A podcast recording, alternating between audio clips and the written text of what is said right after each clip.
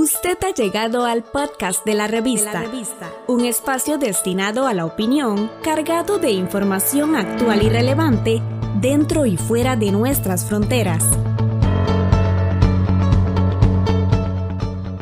Compartiendo información desde las Naciones Unidas.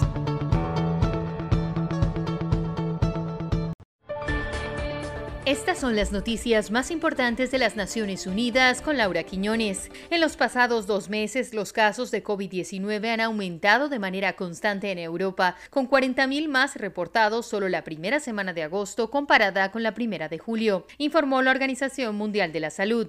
Escuchamos a Hans Kluch, director regional de la OMS.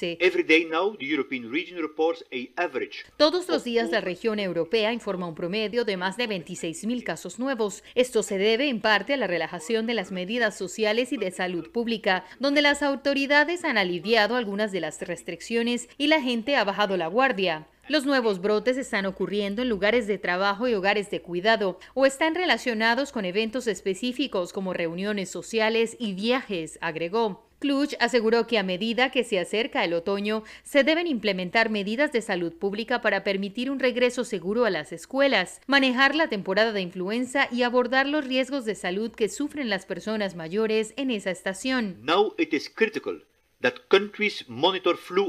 Es fundamental que los países controlen la actividad de la influenza, restauren y refuercen la vigilancia de rutina para incluir ambos virus y que promuevan la vacunación para los grupos en riesgo. Esto es aún más importante este año, ya que necesitamos evitar que nuestros hospitales y el personal de salud que ya tienen que lidiar con COVID-19 se vean aún más abrumados.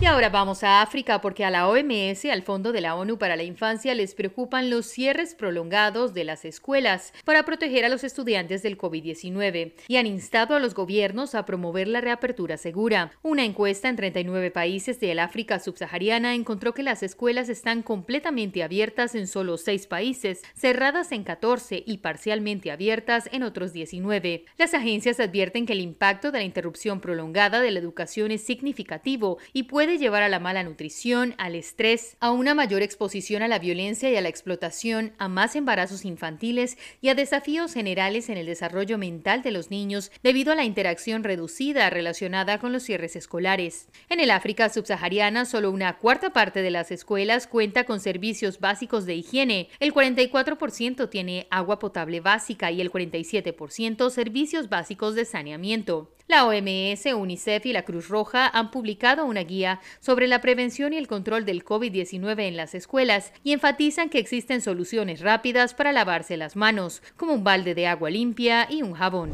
El gobierno de Chile no debe priorizar las plantaciones de aguacate y la producción de electricidad antes que los derechos a la salud y el agua de su pueblo, y las empresas deberían abordar los efectos negativos de sus actividades, apuntó un experto en derechos humanos de la ONU este jueves. Leo Heller relator especial sobre los derechos humanos al agua y el saneamiento, se refirió específicamente al proyecto hidroeléctrico Alto Maipo, al sureste de la capital, Santiago, que genera electricidad mediante el desvío de tres tributarios principales del río Maipo, así como al negocio de aguacate en la provincia de Valparaíso, al norte de Santiago. Estos dos proyectos económicos pueden poner en riesgo el abastecimiento, lo que es particularmente preocupante durante la pandemia de COVID-19. He pedido al gobierno de Chile que aclare estas dos cuestiones cuestiones. Chile es uno de los mayores exportadores de aguacate del mundo. Debido a la escasez extrema de agua, el gobierno declaró el año pasado el estado de emergencia en Petorca, donde un aguacatero consume tres veces más agua que la cuota reservada para los residentes, y la provincia sufre desde el año pasado una escasez extrema de líquido vital. Desde 2016 se han destinado para los residentes 50 litros diarios por persona. El agua es abastecida por medio de camiones cisterna no certificados que en ocasiones han sido tan insalubres que ha causado casos de diarrea infantil. Esto no es suficiente para cubrir las necesidades domésticas usuales y menos durante una pandemia, subrayó Heller.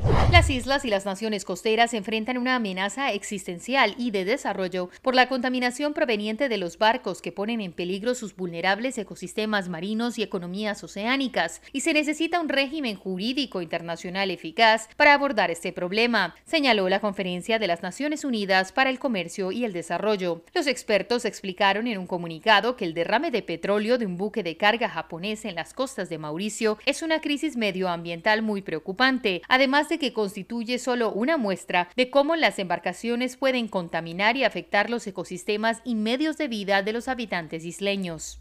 Los mares y su uso se rigen por varios convenios internacionales, pero algunos no están ratificados por todos los países que podrían beneficiarse y otros no han entrado en vigor. Esto crea aguas turbias cuando ocurren derrames de petróleo, ya que no todas las partes tienen la misma responsabilidad y recurso de compensación, dependiendo de qué tipo de barcos son responsables de la contaminación y si los países involucrados se han adherido a los convenios existentes hay una gran necesidad de participación universal en el marco legal internacional existente, donde todas las naciones son parte de los acuerdos, de modo que cuando ocurran incidentes como el de Mauricio, los países estén protegidos, explica la UNTAD en un comunicado. Y hasta aquí las noticias más importantes de las Naciones Unidas. Yo soy Laura Quiñones.